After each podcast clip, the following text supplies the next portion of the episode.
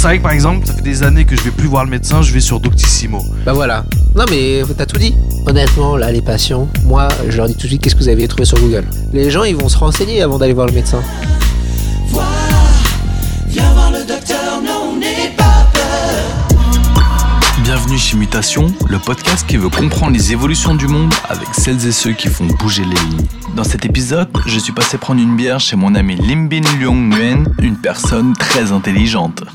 Médecin spécialisé dans les maladies infectieuses après des études à l'ENS, le HESS et Harvard, il porte aujourd'hui une double casquette, celle de chercheur à l'Institut Pasteur et celle d'entrepreneur dans la santé et l'éducation entre le Vietnam et la France. Avec Limbin, on a évoqué sans tabou ses expériences d'intégration à Normal Sup et Harvard. On a parlé de sa vision sur le futur de la santé et on a imaginé comment sera dans l'avenir la relation entre le médecin et le patient. On a aussi évoqué ses différents projets annexes, que ce soit sa start-up sur la santé au Vietnam ou bien son association Mille et un mots qui lutte contre les inégalités dans la petite enfance. Bonne écoute c'est euh, euh, que beaucoup d'entreprises, en fait, ou d'institutions, construisent un discours pseudo-scientifique. Des marketeurs qui se prennent pour des sociologues, des businessmen qui se prennent pour des hommes politiques. Moi, je trouve que c'est pas une bonne chose, en fait. Mais t'as un exemple ou pas là? Tu vois, c'est un peu comme euh, le mec d'OkCupid, donc le site euh, américain, le premier site américain de rencontre, Ouais. qui est assis sur une montagne de données qui éblouirait n'importe quel sociologue, mais qui, en fait, a publié sa propre analyse des données qu'il a. Effectivement, l'intérêt, c'est qu'il a des données que personne n'a, Ouais. mais qu'est-ce que tu peux en tirer en sachant qu'il y a clairement un conflit d'intérêt en ce que euh, l'analyse qu'il donne euh, et qu'il en fait, forcément, va servir son business. Et peu de gens, en fait, remettent en question ça. Le mieux, c'est McKinsey, par exemple. On reprend des études McKinsey, mais McKinsey fait des études euh, pour des clients ou pour lui-même au service de clients. Après, bon, euh, moi quand j'étais petit, je voyais des pubs à la télé de dentifrice où ils faisaient des études scientifiques pour Oui, c'est ça, c'est exactement truc- la même chose. Voilà, ce que je veux dire, c'est que c'est pas nouveau et, et je pense que même les scientifiques euh, les plus neutres, ils sont au service d'une. euh, Oui, mais c'est un autre Enfin, discours. La neutralité n'existe pas. hein. Mais, le, mais ce que je veux dire, c'est que aussi maintenant, il y a un vrai problème de propriété de données, de technologie. Maintenant, la recherche, ça ne se fait plus seulement dans des laboratoires qui publient. Maintenant, c'est à Google qui achète un, un labo entier. Je crois qu'on que ça arrive un peu tôt. Non, parce qu'en fait, pour moi, t'arrives Ah. déjà trop chaud, tu vois. Ah bah c'est toi qui as mis le micro en marche. euh. Je sais, je sais. D'habitude, avec les autres invités, on fait un petit temps de chauffe, mais toi, t'es tellement fort que t'ouvres déjà, tu vois. Non mais c'est toi, Don, qui, c'est toi, Don, qui Euh. excite euh, mon discours. Mais c'est bien, c'est bien Limbinous. Euh, Limbin, juste pour resituer, t'as fait quoi comme étude? Alors, j'ai fait un lycée dans le 5e arrondissement. Oh, au cinquième. Donc voilà. T'en J'ai dis long. J'ai Quel lycée fait le lycée Henri IV. Ok, c'est bon. Bon, bah, Voilà. je pense qu'on a fini la présentation, hein, c'est bon, on t'a cerné. Et j'ai été très heureux, Dans comme un adolescent peut l'être, au lycée. Euh, j'ai fait euh, une fac de médecine, donc j'ai fait la piste salpêtrière. Ouais. Euh, tout de suite après lycée et en terminale, alors que jusqu'à présent j'étais très mauvais en, en sciences humaines, j'avais 7 au bac français, pour tout dire. Sciences humaines, c'est. c'est- C'est euh, en gros français, Français, histoire, histoire. euh, philo, tout Ah ça. ouais, t'étais mauvais à cette époque-là Ah ouais. J'étais, bah ouais, j'étais, euh, j'ai toujours des gros problèmes d'orthographe. Euh, et ben, j'ai eu comme des super profs qui m'ont fait dire que je voulais pas m'enfermer dans la médecine et donc j'ai pu entrer à l'école normale supérieure à la fin de la deuxième année. Donc j'ai fait un double cursus. Attends, attends, attends. attends. Il y a- il y a- il y a- je pense que c'est un, moment euh, clé, mais j'ai pas tout saisi. T'étais mauvais en sciences humaines au lycée, Ouais, ouais. mais tu voulais aller déjà t'orienter vers ça. Et ben en fait, ça me tentait, mais clairement, j'avais pas les notes qu'il fallait. Et aussi, ça faisait un peu bizarre qu'un euh, qu'un qu'un- un fils d'immigré euh, se lance dans euh, la science politique euh, ou les sciences humaines, quoi. Ah ouais? Ah oui. En plus, je fais partie, je fais partie d'une famille de médecins, donc mais euh, j'ai pas mal de médecins dans ma famille. Et je pense aussi que d'un point de vue familial, pour eux, ils ont dû se dire, ce sera beaucoup plus facile de l'aider s'il fait médecine que s'il fait un truc, on n'a aucune idée de, de, où on connaît moins de personnes qui, qui sont dans ce, dans ce truc-là. Mais euh, du coup, j'ai quand même fait médecine, mais en deuxième. Donc j'ai fait la première année. Euh, De et- médecine Ouais, de médecine. J'ai eu le eu le concours. concours J'ai eu le concours. Donc en gros, j'ai fait un double cursus ENS où j'ai médecine où j'ai fait des sciences sociales et de la bio. Ce que je trouve intéressant avec toi, c'est que pour moi, tu étais un peu euh, l'intello, euh, intello, médecin. Euh, on n'était pas prédestiné à être, à être super copains, tu vois, même si on s'entendait bien. Mais je sentais au fur et à mesure des années que euh, bah, déjà que tu t'intéressais à l'art, tu connaissais plein d'artistes, alors que moi, qui étais fan de rap, quand on va dire dans les, quand j'avais 20 ans, tu vois, mais je connaissais aucun artiste, mais toi, tu te t'ouvrais et je vois que tu t'ouvrais à. Enfin, t'étais assez euh, intéressé à, à plein de choses. Je me disais, c'est un ce mec-là il a une famille à être prédestiné à être médecin, mais je sens qu'il veut faire autre chose, tu vois.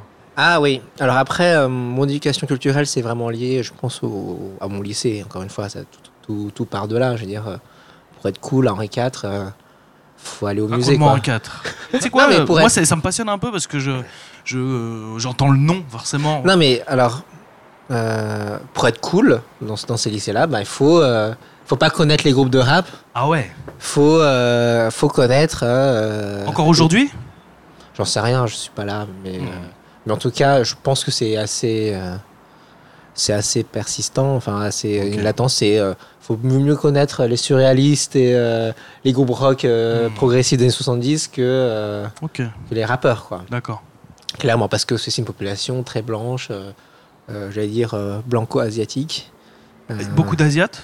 beaucoup moins qu'à Lou le Grand, mais euh, qui a une réputation plus mateuse. Euh, je crois qu'à Lou le Grand, il y a, je vais pas dire de chiffres, mais en tout cas, il y a beaucoup plus d'asiatiques que- qu'à Henri IV.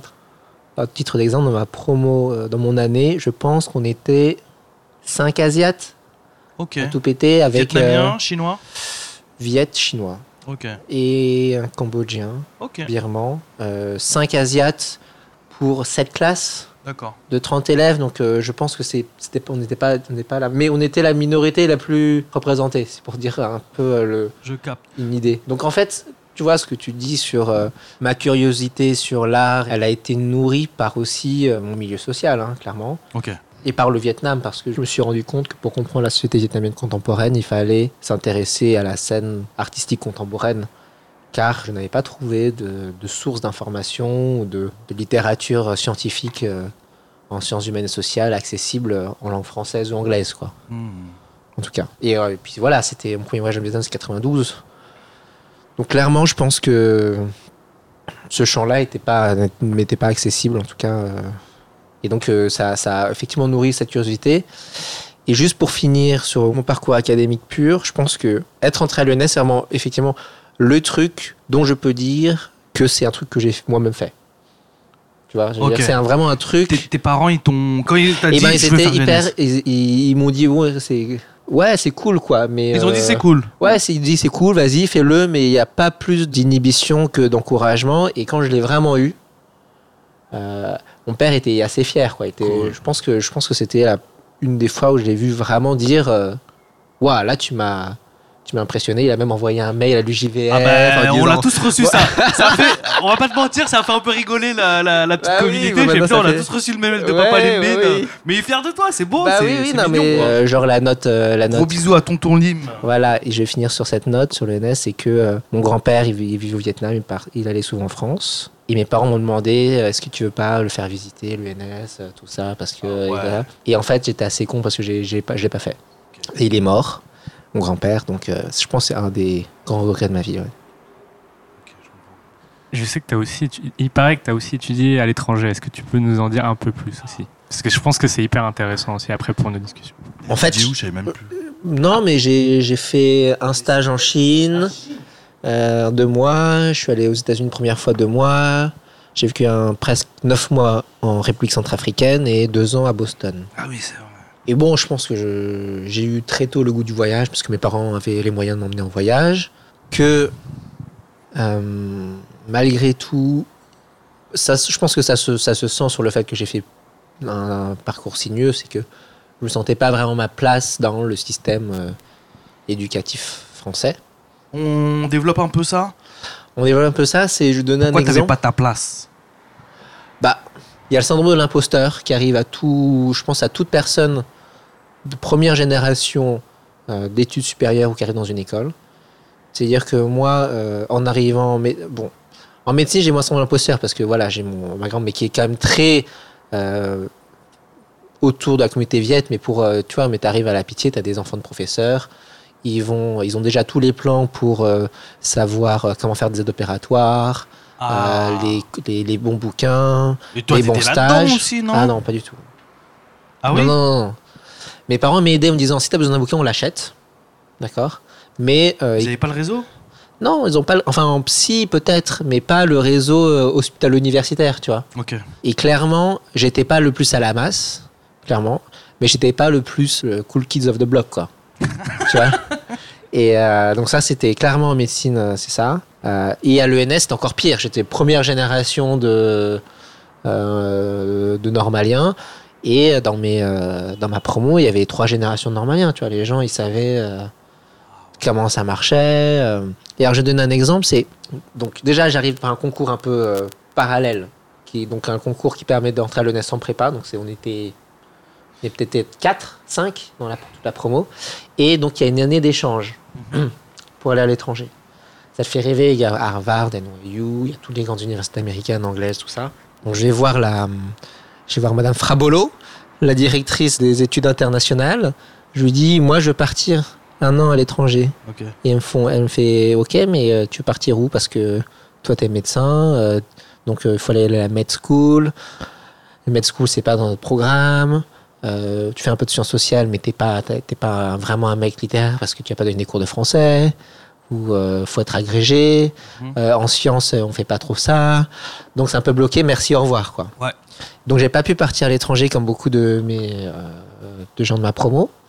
Et c'est vraiment plus tard que j'ai compris qu'ils m'ont dit, mais franchement, c'est abusé. euh, si tu avais, si avais choisi le bon tuteur, ou si tu avais vraiment insisté et que tu étais débrouillé, que tu avais joué un peu des. tiré un peu les ficelles, tu aurais pu faire cette année. Donc, même en fait, ça, c'est un truc qu'on dit, qu'on dit pas. Enfin, qu'on- c'est que même avoir passé un concours, être entré dans l'école, ça veut pas dire que tu es légal des gens dans l'école. Il y a Je toujours. comprends. euh, Je comprends. Moi, là où je comprends pas, c'est j'ai l'impression quand tu au début tu disais que c'est c'est un, c'est un problème franco-français. Pourquoi aux États-Unis il n'y a pas ce Bah, en Fran- aux États-Unis, par exemple, il y a des associations, il y a des associations d'élèves de première génération d'études supérieures. Donc il y a quand même des gens, ils se regroupent, ils disent on est la première génération de notre famille à entrer à l'université, on doit se serrer les coudes, on s'échange les infos. Putain. Ouais. Ok, je savais pas ça. Non, non, non, il y a des trucs comme ça. Et il y a plein de clubs, de trucs comme ça qui fait que tu as une circulation de l'information euh, qui, qu'on a, qui a peut-être plus en ce moment, mais vraiment à mon époque, c'était le mythe de vous passez tous en cours, vous êtes tous égaux, vous êtes tous euh, top of the pop, et, euh, et euh, voilà. Quoi. Ben, c'est marrant, je, je... t'écouteras les autres interviews de nos podcasts, mais on a interviewé plein de domaines différents, parcours différents. Il y a souvent ce truc qui revient de différence entre l'Amérique et la France, quoi. Ah oui. Bah, c'est deux pays qui ont une certaine idée de comment le, doit- le monde doit être. Hum, hum, hum, C'est pour ça qu'on s'aime et qu'on se déteste. Et donc, du coup. T'es trop chaud. C'est- on pourrait s'arrêter là, mais on va continuer, on va continuer. Mais euh, et donc euh, voilà. Et je, je me suis dit bon, qu'est-ce que j'ai que les autres ont pas? Bah, C'est quand même euh, mon histoire personnelle, quoi, l'immigration et comment développer ça, quoi. Donc, euh, je pense que ça m'a donné. On a euh, quel âge? Là, t'as quel âge à ce moment-là? Quand tu prends conscience de ça? Je dois avoir 21 ans, 21, 22 Putain, ans. ok, ok. C'est 2004, donc 20 ans, je pense. La vraie année de cette prise de conscience. Du coup, c'est ça qui m'a un peu poussé à aller à l'étranger, quoi. Ah, c'est ouf, non, parce que tu sais, cette prise de conscience, je l'ai eu quand même euh, vraiment plus tardivement et je suis euh, impressionné que tu Mais comprennes toi, ça. t'étais peut-être moins dans un milieu blanco-blanc, Peut-être. tu vois. Donc euh, là, j'ai ce qu'on appelle le plafond vert. Tu l'as senti vite, quoi. Euh, ouais, pas sous forme d'un plafond dans le sens où on t'empêche, où tu te sens bloqué, mais on sent que t'as pas les ressources cognitives en termes de confiance en soi, en termes de, de, de réseau, ouais, et de, et de support institutionnel pour aller là où les autres vont. Et d'autant plus que je suis arrivé via des voies détournées. euh, moi, je considère que la médecine, ça reste malgré tout plus euh, mixte et démocratique que les grandes écoles. Mais arriver dans une grande école par un circuit détourné, en étant euh, d'origine vietnamienne, ça fait beaucoup, quoi. Dans, un, dans une école où euh, il n'y a pas de parcours, il n'y a pas de classe, où il n'y a pas de... de, de... C'est quoi, je, je, je vais donner mon prisme à- de cette Ouais. époque. Moi, déjà, j'ai un grand, j'ai des grands frères. J'ai un grand frère qui a fait l'ENS, tu vois. Ouais.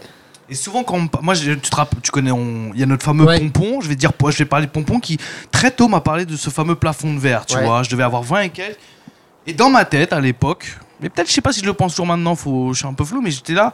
Ouais, mais ce plafond de verre, pour moi, c'est un truc de pour les Noirs et les Arabes. Nous, les, les Asiates, les Viettes, euh, c'est différent. On, on est quand même mieux acceptés, tu vois. Ah bah ça c'est clair. Déjà il y avait, il y avait- je pense qu'il y avait euh, un musulman dans ma promo et, pas de noir. Ouais, ou ouais, sans étudiants. Donc je pense que le plafond, eux, il est encore, il est plus bas de plafond de verre quoi.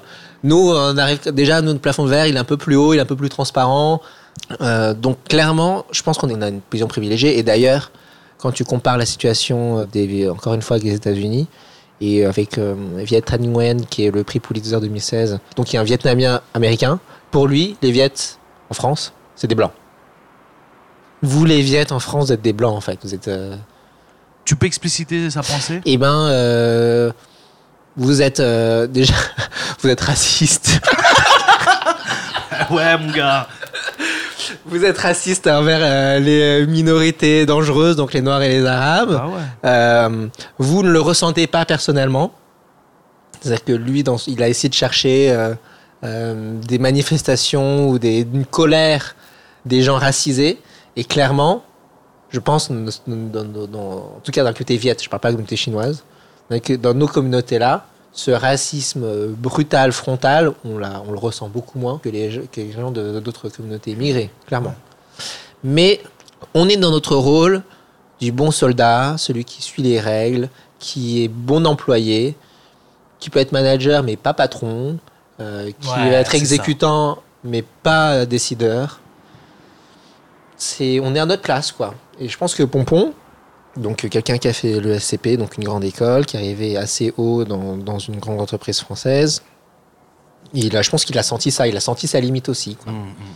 Et, que, et en fait, c'est pas que racial, c'est social en fait. Enfin, J'ai envie Oui. de dire. euh, tu vois, euh, euh, tu parles des- de l'art, euh, mais euh, moi, je, les grands professeurs de médecine, il faut, savoir parler d'opéra, quoi. savoir parler euh, de vin, il faut savoir parler de religion, enfin, avoir une éducation catholique ou Ouais. euh, religieuse, enfin judéo-chrétienne, quoi. Qu'on n'a pas nous. Et, euh, et c'est pas une discrimination raciale en soi, mais c'est vraiment une, de l'endogénéité, euh, Je comprends, je comprends. question du cœur.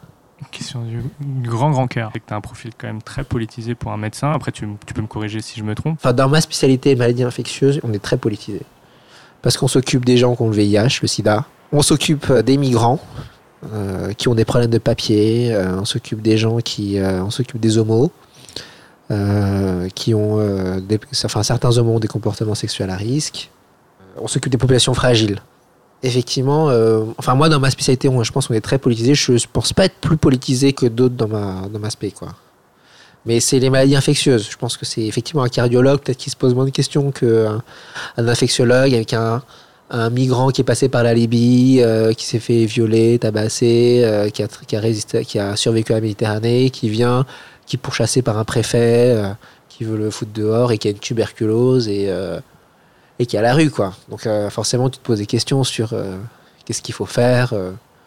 est-ce que, est-ce que je dénonce aux flics Ouais, je pense que c'est comment je combats le, le stigmate. Et euh, viens, j'ai envie de parler d'un truc. Tu m'as dit là que tu as lâché ton, ton taf de médecin pour être dans la recherche. Tout à fait. C'est fou quand même, non? Parce que pour moi, t'étais euh, à la base, ton truc, c'était d'être médecin. Alors que si tu peux en toucher, dire Ah, c'est ça la mutation. Pff, Elle peut être partout, mec. Ah elle peut être partout. Elle est partout. La mutation, elle est tous les jours, à tout moment. Ouais, alors tu sais, médecin c'est compliqué parce que c'est un métier et un titre. Effectivement, donc euh, j'ai euh, depuis novembre 2018, j'ai arrêté euh, mon boulot à l'hôpital, donc je m'occupe plus de patients. J'aurais pu garder une consultation, mais j'ai refusé et j'ai fait de la recherche. Et pourquoi je dis que c'est un titre et, un- et une profession, c'est-à-dire que je pense que beaucoup de gens se disent médecins parce qu'ils ont fait des études de médecine. Ils ne voient plus de patients, mais se considèrent quand même comme médecins. D'une part parce que pour eux, la médecine, c'est pas que s'occuper de voir des patients.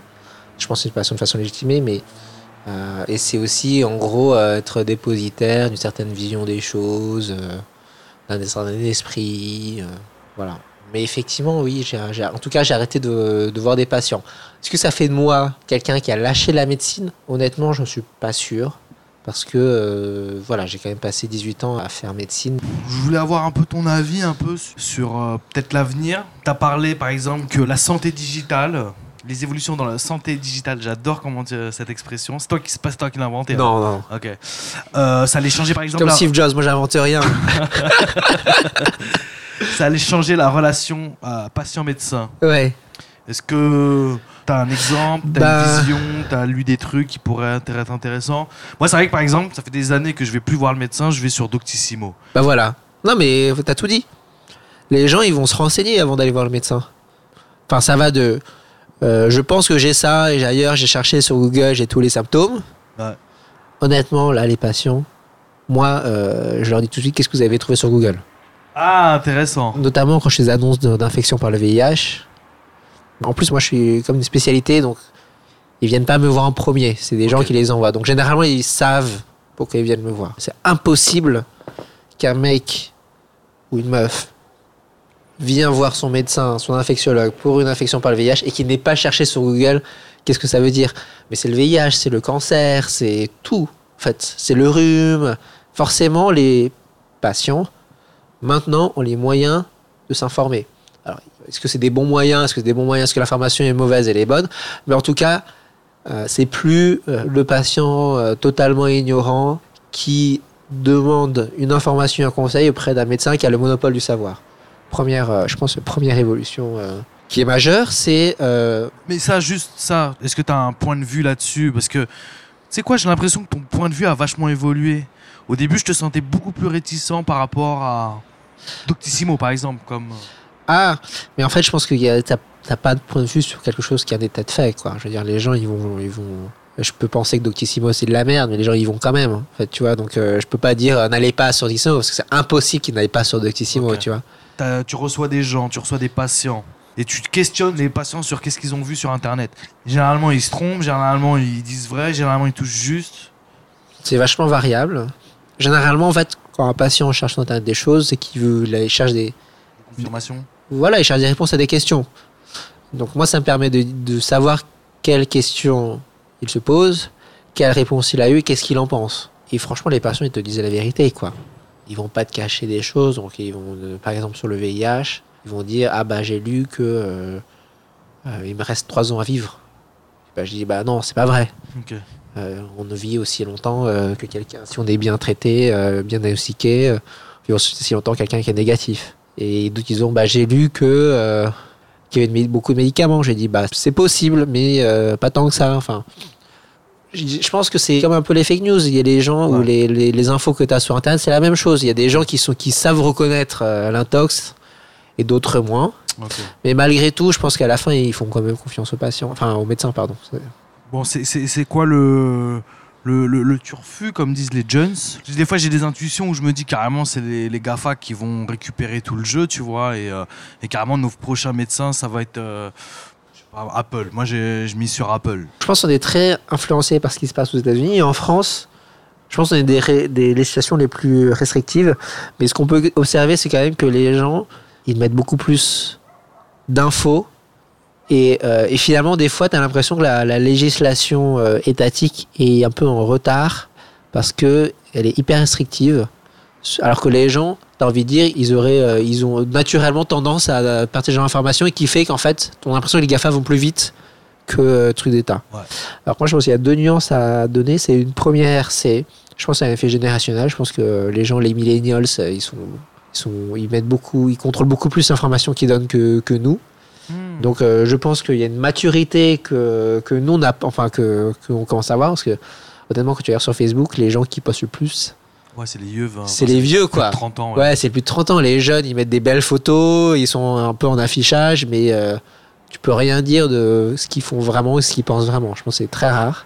Ah, intéressant. Donc je pense qu'il y a une maturité qui va arriver avec les nouvelles générations qui, qui, qui ont parfaitement conscience de leur euh, branding, comme ils disent, de leur, euh, de leur présence digitale. Donc je pense que c'est la première nuance. Deuxième nuance, je pense que c'est euh, notre milieu et qu'il y a, y a une sorte de, de trou noir qui sont bah, euh, toutes ces, cla- toutes, toutes ces, tous ces pauvres, ces gens vraiment malades qui mettent pas de données et qui en fait qui ont le plus besoin de la santé.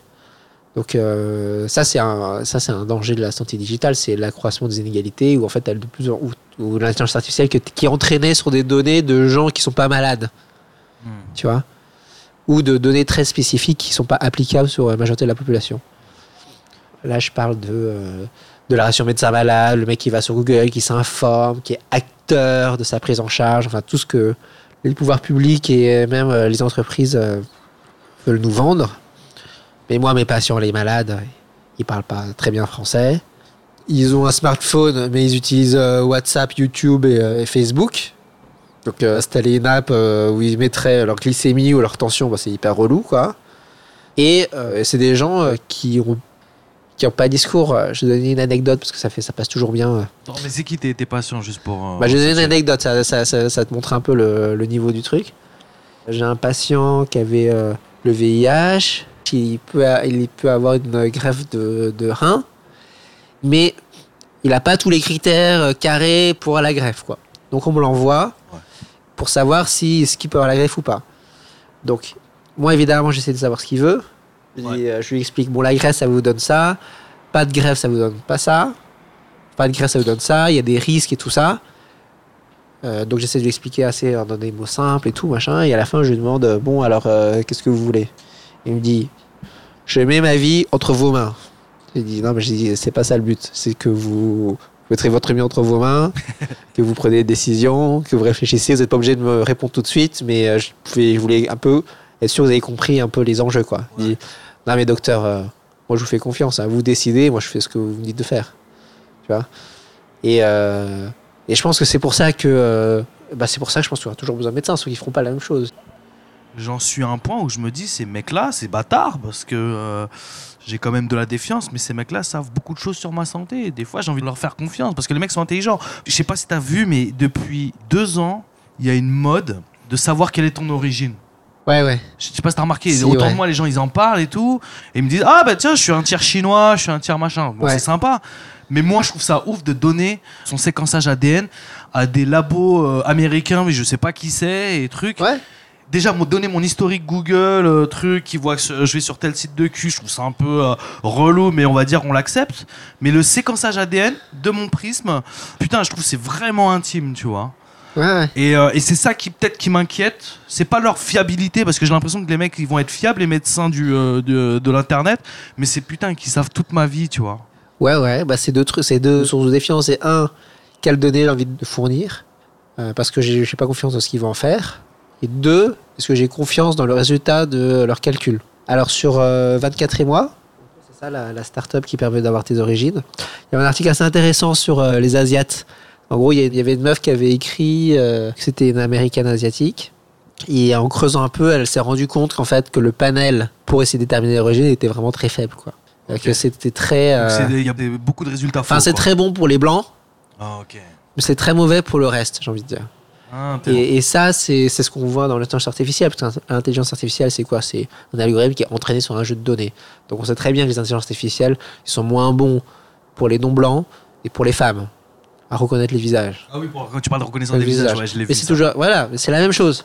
Moi, je pense vraiment que euh, a de moins en moins confiance dans la, dans la nouvelle technologie. quoi. Ok, donc de ce que j'en traduis, de ce que j'en comprends de, de notre Charlie Bin, le turfu, dans quelques années, ce sera un médecin, parce qu'il faut quand même une interface humaine pour le patient. Ouais, ouais. Mais ce mec-là sera, euh, ira sur Doctissimo. L'interface, ira sur Doctissimo, quoi. Ouais, bah c'est l'interface. En gros, c'est celui qui t'aidera à prendre une décision et qui prendra la décision et qui saura bien te l'annoncer.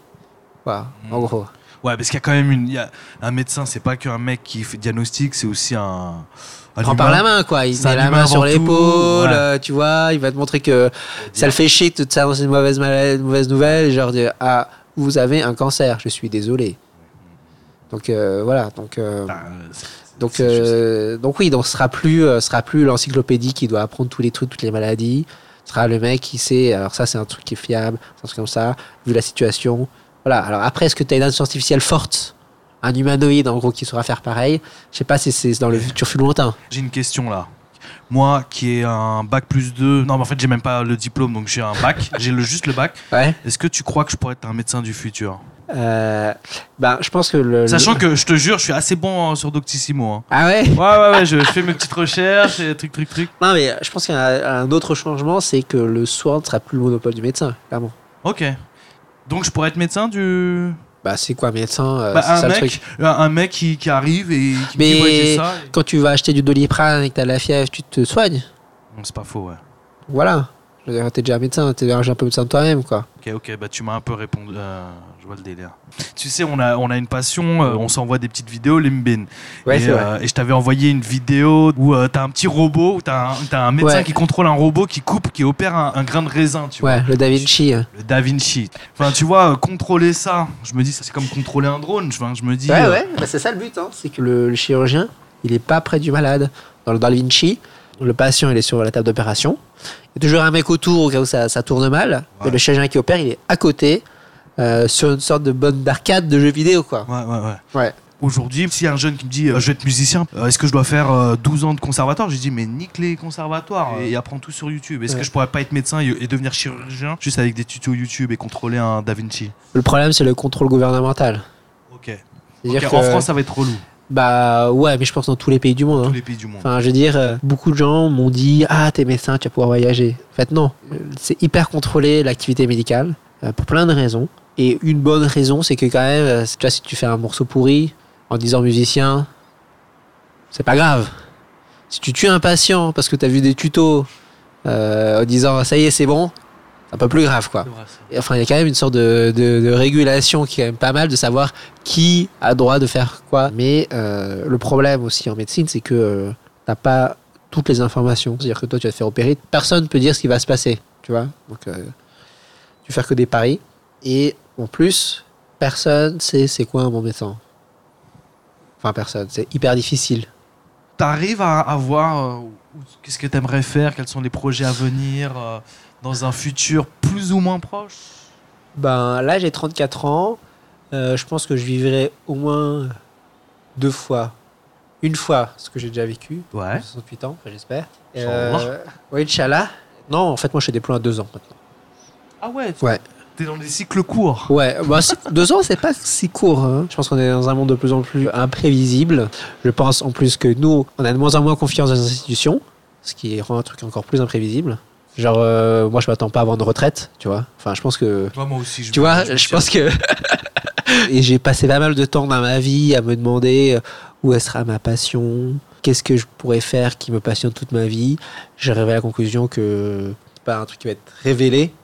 Moi, je comprends. euh, C'est un travail continu, quoi. Oui, c'est vrai, c'est vrai. Mais en tout cas, j'ai l'impression Et que donc- tu es quand même bien trouvé. Oui, bah, je réduis le scope, je te disais. Euh, je sais que je vais pas devenir artiste, je sais que je vais pas devenir philosophe. Je sais que je vais travailler autour de la santé. Et je pense aussi, enfin, moi, tu sais ce que tu veux qu'en le faisant. C'est en tentant les choses et en essayer d'aller un peu jusqu'au bout, jusqu'au moment, tu as ce point de saturation où tu te dis, euh, en fait, non, c'est pas ça que je veux faire. Ou peut-être il y a un autre truc que je veux faire. Connect the dots, comme disait Steve Jobs. Ouais, bravo. C'est euh, le discours de Steve Jobs euh, pour le Stanford Stanford. avant qu'il décide de soigner son cancer du pancréas avec des plantes. ah non, ou après, je sais plus. Je te sens assez critique sur euh, ce. Bah, Sur ce genre de je pense médecine que moi, si- alternative, bah, hein. moi, je pense que un cancer du pancréas, je, je prendrais pas du thé, quoi. Ben, moi, je mise tout sur Doctissimo. J'ai- une question, dernière question. Tu, tu- tu fais des choses pour la petite enfance. Et j'ai déjà vu des posts Facebook euh, Ouais. Qui passent et j'ai l'impression que c'est un truc qui te, qui te motive beaucoup. Est-ce que déjà tu peux en toucher deux mots? Alors, c'est une association qui s'appelle Mille et un mots, milleetunmots.org. C'est une association qui euh, a pour but d'aider les familles à enrichir l'environnement langagier des enfants euh, de 0 à 5 ans. L'environnement Langagier. langagier. Essayer de aider au développement du langage. Hein? Aider au développement du langage. Donc Florence, cette amie dont je, dont je t'ai parlé, avec qui je suis parti à Berlin, qui est à l'ENS avec moi, qui a fait euh, l'ENA en gros. Ah, lourd. Ouais. Euh, ouais, ouais. Euh, avec qui on partage un peu la passion de la justice sociale. Essayer de trouver quelle est la meilleure façon de réduire les inégalités sociales. Et on est arrivé sur le constat que c'est vraiment euh, de 0 à 5 ans que beaucoup de choses se jouent, notamment la régulation des émotions. Ça permet en fait aux enfants d'être curieux, d'être moins violents. Donc ça peut être euh, Toi, tu penses que 0 à 5 ans, c'est là où tout se joue ou pas? Pas tout, mais beaucoup de choses. Ok. Il y a, en gros, c'est 0-5 ans, c'est l'adolescence, dans le développement du cerveau. Et euh. 0 à 5 ans, c'est l'adolescence dans le développement. entre 0 et 5 ans et pendant l'adolescence, Ah. où le cerveau ah, se reconfigure de façon majeure. 0 à 5 ans, c'est t'apprends à parler. Mhm. T'as des moments où t'apprends 10 mots par jour, quand même. Peut-être tous ces facultés donc cognitives, donc euh, le langage. Mais aussi le non cognitif, c'est régulation des émotions, ça veut dire euh, gérer sa frustration, être curieux, avoir confiance en soi et avoir confiance dans les autres. Ça, c'est des choses qui arrivent très tôt, avec des effets euh, à long terme. C'est-à-dire qu'un enfant violent, c'est quoi? C'est un enfant qui n'arrive pas à, à exprimer d'une autre façon sa, sa frustration. Ouais. Et on s'est rendu compte que la pauvreté entraîne des inégalités de développement. C'est-à-dire que des conditions sociales entraînent des inégalités de développement physique. C'est-à-dire qu'il y a des, il y a des cerveaux euh, des enfants défavorisés, il est différent du cerveau des enfants des familles euh, favorisées. Et ce qui est beau, c'est que c'est réversible. Donc il y a un truc à faire. C'est pas, euh, c'est pas une fatalité. Donc l'association, c'est euh, bosse sur ça. Merci Limbin. De rien, Dawn. Merci, Taman. Si vous avez aimé cet épisode, n'hésitez pas à liker, mettre des pouces bleus, tout ça, tout ça, des commentaires, des j'aime, des trucs. On est en indé, c'est important pour nous. Je vous embrasse et à bientôt.